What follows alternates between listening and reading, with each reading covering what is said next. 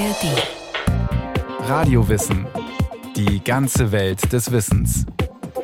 Ein Podcast von Bayern 2 in der ARD Audiothek. Karl Popper war einer der bedeutendsten Philosophen des 20. Jahrhunderts. Die Fragen, die ihn beschäftigt haben, sind zeitlos und aktuell. Wie kommt wissenschaftliche Erkenntnis zustande? Was ist eine offene Gesellschaft und wie lässt sie sich bewahren?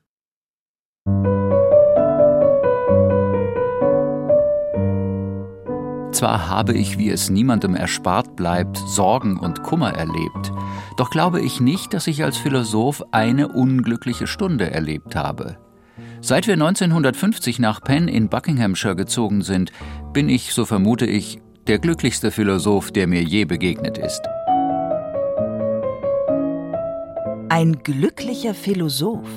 Im 20. Jahrhundert, im Zeitalter der Weltkriege, der totalitären Regime, Konzentrationslager und Völkermorde? Philosophiert sich da einer das Leben schöner, als es ist? Sir Karl Popper schreibt diese Zeilen in den 1970er Jahren in seinem autobiografischen Buch Ausgangspunkte und er beharrt auf seinem Glücklichsein bis ans Lebensende. Als 83-Jähriger beginnt er einen Vortrag in Zürich voller Freude über die vielen jungen Menschen, die vor ihm sitzen, mit den Worten Ich finde das Leben unbeschreiblich wundervoll. Es ist sicher auch schrecklich, und ich habe furchtbar traurige Todesarten in meiner engsten Verwandtschaft und Freundschaft miterlebt. 16 meiner nächsten Verwandten sind Opfer von Hitler geworden, teils in Auschwitz, teils durch Selbstmord. Trotz allem, und obwohl ich nicht selten verzweifelt war und auch heute schwerste Sorgen habe, war es mit mir himmelhoch jauchzend, zu Tode betrübt. Und ich bin glücklich.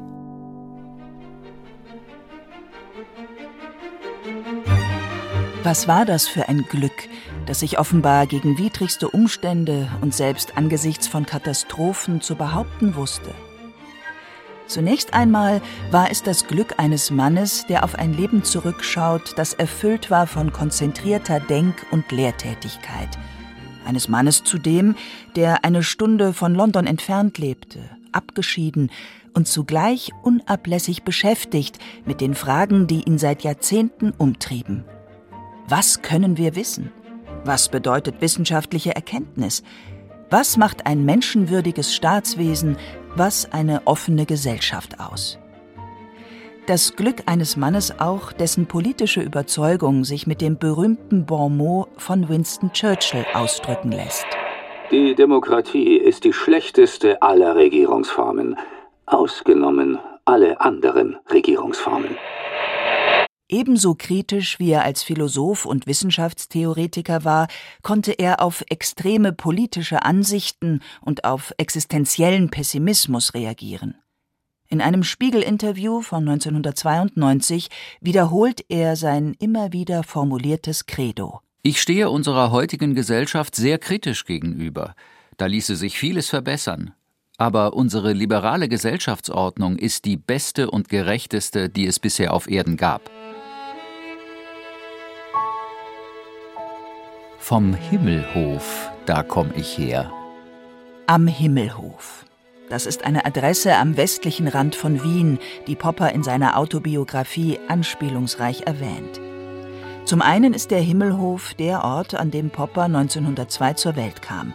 Zum anderen ist es eine Metapher für das erste philosophische Problem, das sich seiner kindlichen Neugier stellte. Der gestirnte Himmel, in den er abends schaute, der Kosmos in seiner unfassbaren und unfasslichen Größe. Ich konnte mir weder vorstellen, dass der Raum endlich sei, noch dass er unendlich sei. Popper wächst in einem wohlhabenden, liberal aufgeklärten Haus auf. Poppers Mutter ist Mitbegründerin der Wiener Musikfreunde. Der Vater, Rechtsanwalt, Autor, Freimaurer, engagiert sich für Arme und Obdachlose. Er steht einem Verein vor, der in Wien unter anderem das Männerwohnheim Meidling betreibt, eine soziale Einrichtung für gestrandete und gescheiterte Existenzen, in der von 1910 bis 1913 auch ein gewisser Adolf Hitler gemeldet ist. Von Anfang an ist Popper von Büchern und Musik umgeben. Eine behütete Kindheit, die an seinem zwölften Geburtstag abrupt endet. An jenem 28. Juli 1914 erklärt Österreich-Ungarn Serbien den Krieg. Der Erste Weltkrieg beginnt. Er wird die Welt, in der Karl Popper aufgewachsen ist, zerstören. Popper fühlt sich schon als Jugendlicher abgestoßen von dem nationalistischen Getöse, das den Krieg begleitet. Ich war zwölf Jahre, wie der Krieg ausgebrochen ist, und ich bin sehr bald nach Ausbruch des Krieges als Kind schon Pazifist geworden, unter dem Einfluss sowohl meines Vaters als auch von anderen Freunden. Im Jahr 1918, als der Krieg zu Ende ging, war ich ein radikaler Sozialist. Ich habe mich sogar für einige Wochen als Kommunisten betrachtet. Das war im Frühjahr 1919. Das Kaiserreich war zerfallen, die ökonomische Produktion stand weitgehend still, Millionen fanden keine Arbeit. Obdachlose und Bettler beherrschten das Straßenbild, Hunderttausende froren und hungerten. 1919, ein Schlüsseljahr in Poppers Leben und ein Jahr, in dem sein Denken entscheidende Impulse erfuhr. Am 15. Juni kommt es im 9. Wiener Gemeindebezirk zu Unruhen. Linke Demonstranten, unter ihnen Popper, planen einen Angriff auf die Polizeistation in der Hörlgasse, um verhaftete Gesinnungsgenossen zu befreien. Die Polizei feuert in die Menge. Es gibt Tote. Und das war für mich die entscheidende Wendung gegen den Marxismus. Ich war zwar entsetzt über die Tat der Polizei, aber ich war auch entsetzt darüber, dass ich und andere Leute einfach aufgrund der kommunistischen Formel, je mehr Unruhen und je ärger die Dinge werden, umso schneller wird der Sozialismus kommen, umso besser ist es für die Menschheit. Diese Formel dann habe ich von da an eben bezweifelt. Ich meine, man kann sein eigenes Leben für gewisse Ideale einsetzen. Aber ob man das Leben anderer einsetzen kann, ist überaus fragwürdig. Am fragwürdigsten ist es, das Leben anderer einzusetzen, wenn man ihnen sagt, dass es sicher zu einer Lösung aller dieser Probleme kommen wird im Sozialismus, wenn man von dieser Sicherheit aber in Wirklichkeit nichts weiß.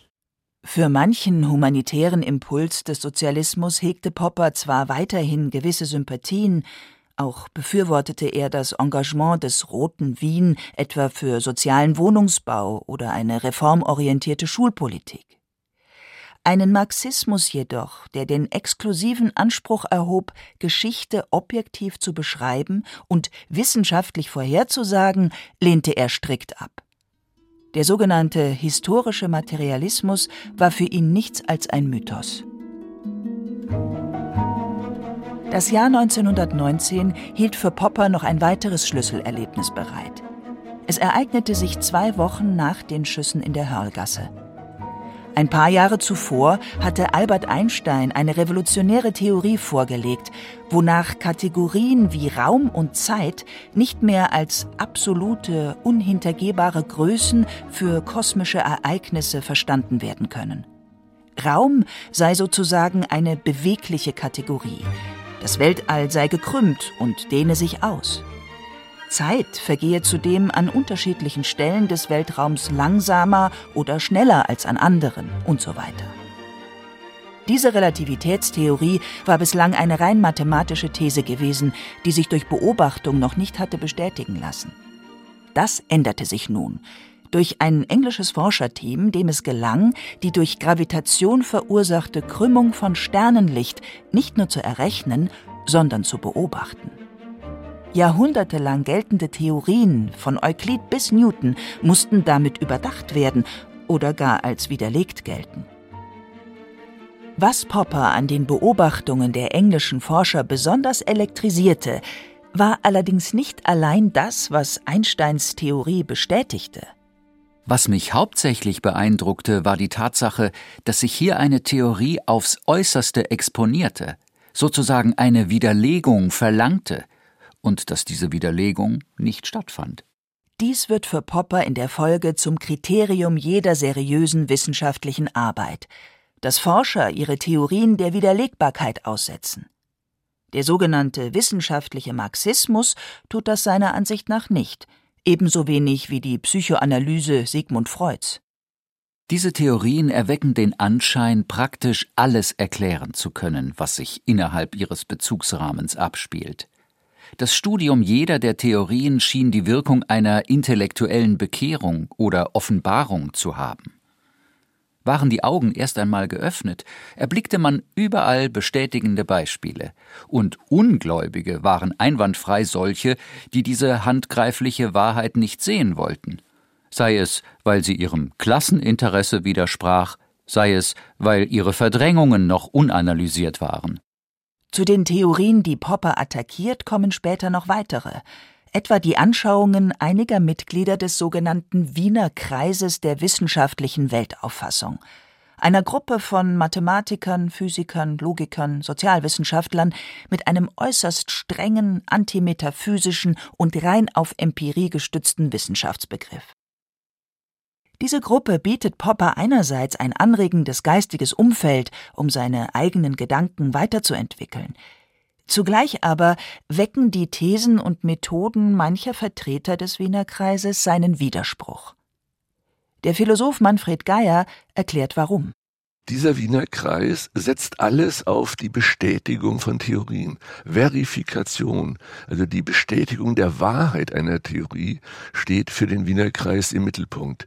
Sie setzen sich also selbst nicht der Prüfung aus, dass es möglicherweise falsch ist, was sie vertreten oder behaupten. Und deswegen setzt er gegen dieses abstrakte Prinzip der Verifikation, also der Bestätigung der eigenen Position, immer die eher schwächere Haltung einer versuchen wir doch auch das, woran wir glauben, zu widerlegen. Denn erst dann zeigt es sich doch in seiner Stärke, wenn es diesen Widerlegungsversuchen widersteht. Also ein Schritt von der Verifikation zu dem, was Popper dann die Falsifikation nannte. Gedanken, die der reife Philosoph mit über 80 Jahren formuliert. Im Grunde aber war schon der junge Popper 1919 wenn man seiner Autobiografie glauben will, philosophisch an genau diesem Punkt angelangt. Im Winter 1919-20 hatte ich das Problem der Abgrenzung zwischen Wissenschaft und Nichtwissenschaft formuliert und gelöst, aber nicht der Veröffentlichung für wert gehalten. Popper beschäftigte sich um sein 20. Lebensjahr herum mit Mathematik, Physik und Philosophie eher aus persönlichem Wissensdrang. Mit seiner beruflichen Zukunft hatte das alles zunächst nichts zu tun. Seine Pläne waren bescheidener und sie hatten mit seiner Abkehr vom Sozialismus zu tun. Ich habe gegen einige Freunde, die auch Sozialisten waren, reagiert. Diese Freunde haben es nämlich als selbstverständlich angesehen, dass wir in Anführungszeichen die zukünftigen Führer der Arbeiterschaft sein werden. Das hat mir so missfallen, diese Einstellung, dass ich mich entschlossen habe, selbst Arbeiter zu werden. Ich habe zuerst versucht, Straßenarbeiter zu werden, aber nach einigen Tagen habe ich das aufgeben müssen. Dazu war ich nicht imstande. Als nächstes habe ich dann versucht, Tischler zu werden. Ich wurde Tischlerlehrling bei einem kleinen Tischlermeister in Wien, der eine Werkstatt in Wien in der Gumpendorfer Straße gehabt hat. Ich war zwei Jahre als Lehrling bei ihm und habe dann eine Gesellenprüfung gemacht. Neben seiner Tischlerlehre holt er privat das Abitur nach und gehört ab 1925 zum ersten Studienjahrgang des neuen reformpädagogisch orientierten Pädagogischen Instituts der Stadt Wien. Er engagiert sich als Sozialarbeiter und verdient seinen Unterhalt als Nachhilfelehrer für amerikanische Studenten. 1930 schließlich wird er als Lehrer für Mathematik und Physik angestellt und heiratet seine Studienkollegin Josephine Henninger, mit der er bis zu ihrem Tod 1985 zusammenbleibt.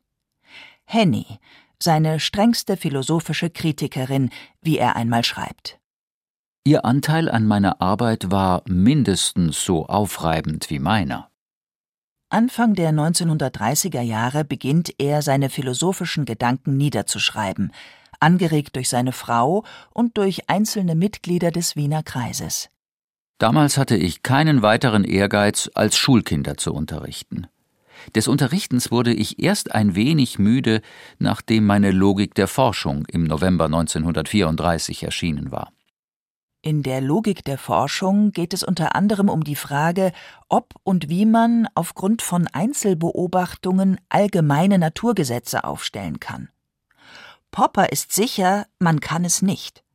Der Schritt von der empirischen Beobachtung zu einer allgemeinen, sicheren, also absolut gültigen Theorie ist unzulässig.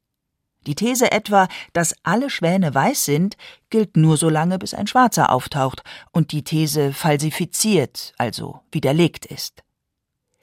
Die These, dass alles Kupfer Strom leitet, gilt nur so lange man nicht alles Kupfer im Universum überprüft hat. Unser bestes Wissen ist das großartige naturwissenschaftliche Wissen, das wir in 2500 Jahren geschaffen haben. Aber die Naturwissenschaften bestehen eben nur aus Vermutungen, aus Hypothesen. Popper misstraut jeder Form von Dogmatismus, jedem Absolutheitsanspruch, sowohl in der Wissenschaft als auch in der Politik. Das Wichtigste ist, allen jenen großen Propheten zu misstrauen, die eine Patentlösung in der Tasche haben und euch sagen, wenn ihr mir nur volle Gewalt gibt, dann werde ich euch in den Himmel führen. Die Antwort darauf ist, wir geben niemanden volle Gewalt über uns. 1937 nimmt er das Angebot einer Dozentur für Philosophie in Neuseeland an und wird erst 1946 wieder nach Europa zurückkehren. In Neuseeland schreibt er sein zweites Hauptwerk, die offene Gesellschaft und ihre Feinde. Er analysiert darin, ohne Hitler oder Stalin namentlich zu erwähnen, auf welchem geistesgeschichtlichen Hintergrund es zur kriegerischen Eskalation in Europa kommen konnte. Da sind natürlich auch Dogmen, politische Dogmen nun, wahrheitsüberzeugte Täter am Werk. Der Bolschewismus auf der einen Seite mit seiner Utopie einer klassenlosen Gesellschaft, die dann aber doch eher in eine Zwangsgesellschaft bolschewistischen Terrors ausmündete und äh, der Faschismus, auch ein Heilsversprechen für das deutsche Volk äh, mit katastrophalen Konsequenzen. Gegen beide wendet äh, Popper dann das Argument ein, sie setzen sich keiner Prüfung aus, sie gehen von einer Dogmatik aus, die sie politisch durchsetzen, und zwar äh, bis hin äh, zu kriegerischen Auseinandersetzungen, die die ganze Welt in den Strudel äh, des Abgrunds zieht. So der Philosoph Manfred Geier. Popper setzt einen Gesellschaftsentwurf dagegen, der bescheiden nach Lösungen für konkrete Probleme sucht. Das Buch ist zugleich ein Plädoyer für die Demokratie westlichen Zuschnitts. Demokratie und offene Gesellschaft definieren sich laut Popper allerdings nicht, indem das Volk herrscht, sondern dadurch, dass das Volk seine Regierung ohne Blutvergießen, nämlich durch Wahlen, zu Fall bringen kann. Ja, das ist sehr wichtig, denn es ist eigentlich ein Kriegsbuch. Wie Sie sagen, es heißt die offene Gesellschaft und ihre Feinde. Die Feinde sind hauptsächlich die Faschisten, die Nazis, aber auch die kommunistische Diktatur. Und was ich bei der offenen Gesellschaft gemeint habe, war eine Gesellschaft, sagen wir, in der man frei atmen kann, frei denken kann, in der jeder Mensch einen Wert hat und in der die Gesellschaft keine überflüssigen Zwänge über die Menschen ausübt. Ja, es gibt Gesellschaften, die mehr oder weniger offen sind und es gibt Gesellschaften vor allem, die gar nicht offen sind. Aber die Grundidee der ganzen Demokratie ist, die Macht zu beschränken und zu kontrollieren. Nicht zu viel Macht, das ist die Grundidee der Demokratie. Die Macht muss verteilt sein, sodass nicht zu viel Macht in einer Hand ist. Alles Leben, alles Forschen, alle Politik, auch alles moralisch Gute ist für Popper letztlich unvollkommen und unvollendet. Popper propagiert dagegen eine Sozialtechnik der kleinen Schritte und Methoden, die sich bewusst als Stückwerk und Herumbasteln verstehen und in Verbindung mit kritischer Analyse das beste Mittel zur Erlangung praktischer Resultate in den Sozial- wie in den Naturwissenschaften sind. Diese Stückwerktheorie hat ihn in einen scharfen Gegensatz zu den neomarxistischen Denkern der Frankfurter Schule gebracht, zu Theodor W. Adorno, Max Horkheimer und Jürgen Habermas, gipfelnd im sogenannten Positivismusstreit, der zum Teil bis heute das Bild Poppers in der deutschen Öffentlichkeit bestimmt. Und dadurch entstand dann dieser Positivismusstreit in der deutschen Soziologie, der das sehr stark polarisierte und da eine Überpolarisierung vornahm, die also meines Erachtens dazu führte, dass Popper in Westdeutschland sehr stark unterschätzt worden ist und von den rebellischen jungen Menschen und Philosophen eher ad acta gelegt worden ist. Heute ist er für mich der Sieger in diesem Streit.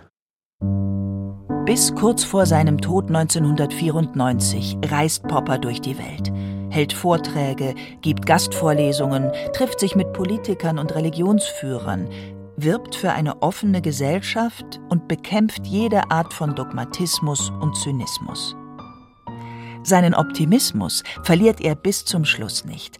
Einen Optimismus, wie er einmal präzisierte, der sich auf die Gegenwart beziehe, nicht aber auf die Zukunft.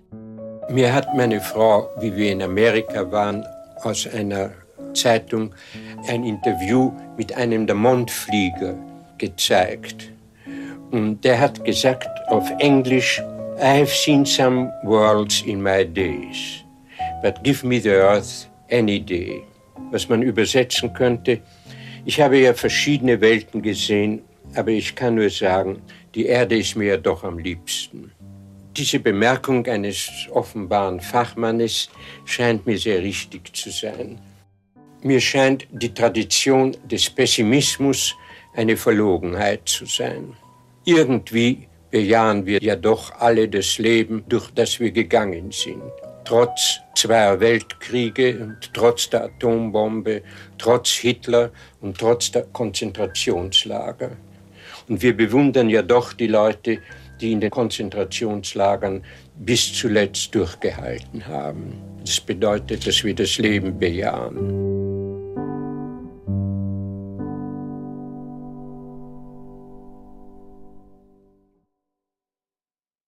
Gegen wissenschaftliche und politische Anmaßung. Karl Popper, einer der großen Denker des Pluralismus und der Gewaltenteilung. Ein Radiowissen von Christian Schuler war das. Mehr Philosophie von Radiowissen bekommen Sie, bekommt ihr jederzeit in der ARD Audiothek und wo es sonst Podcasts gibt. Auch mehr Porträts, zum Beispiel von Thomas Hobbes im 17. Jahrhundert, aber auch aus unserer Zeit über Agnes Heller oder Rainer Erlinger. Wenn Ihnen das gefallen hat, interessiert Sie vielleicht auch dieser Podcast. Du bist kein Patriot, behauptete Wenskat. Und du bist ein Hornochse, sagte Fabian. Das ist noch viel bedauerlicher. Ich habe einen glänzenden Einfall, meinte Wenskat. Wir gehen ein bisschen ins Bordell. Immer herein in die Gummizelle. Berlin 1930. Rausch und Rage erobern die Hauptstadt. Während die Wirtschaft der Zwischenkriegszeit auf Talfahrt ist, fühlen sich politisch radikale Gruppen im Aufwind. Gefangen in diesem verrohenden, feiersüchtigen Berlin beobachtet Jakob Fabian, arbeitsloser Germanist und Titelheld von Erich Kästners wichtigstem Roman, wie die Menschheit vor die Hunde geht. Und was kommt nach dem Untergang? Fabian pflückte einen kleinen Zweig, der über ein Gitter hing, und gab zur Antwort Ich fürchte die Dummheit. Aber was soll man tun? Ich bin ein Melancholiker. Mir kann nicht viel passieren. Ich sehe zu und warte. Kästner-Experte Sven Hanuschek hat den Bestseller Fabian, die Geschichte eines Moralisten, in unzensierter Form herausgegeben, unter dem ursprünglich von Kästner vorgesehenen Titel Der Gang vor die Hunde bis heute zweimal verfilmt und fast 100 Jahre nach Erscheinen brisant geblieben als Warnung vor dem Abgrund, dem sich Deutschland und damit Europa näherten, schrieb damals der Dresdner Schriftsteller hellsichtig. Zwei Jahre später, 1933, war er ein verbotener Autor. Die Vernünftigen werden nicht an die Macht kommen, sagte Fabian, und die Gerechten noch weniger. So. Labude trat dicht vor den Freund und packte ihn mit beiden Händen am Mantelkragen. Aber sollten Sie es nicht trotzdem wagen? Fabian von Erich Kästner. Unzensiert und ungekürzt gelesen von Nico Holonitsch und Wolfgang Pregler. Ein Hörbuch-Podcast von Bayern 2 in der ARD Audiothek. Lernt schwimmen.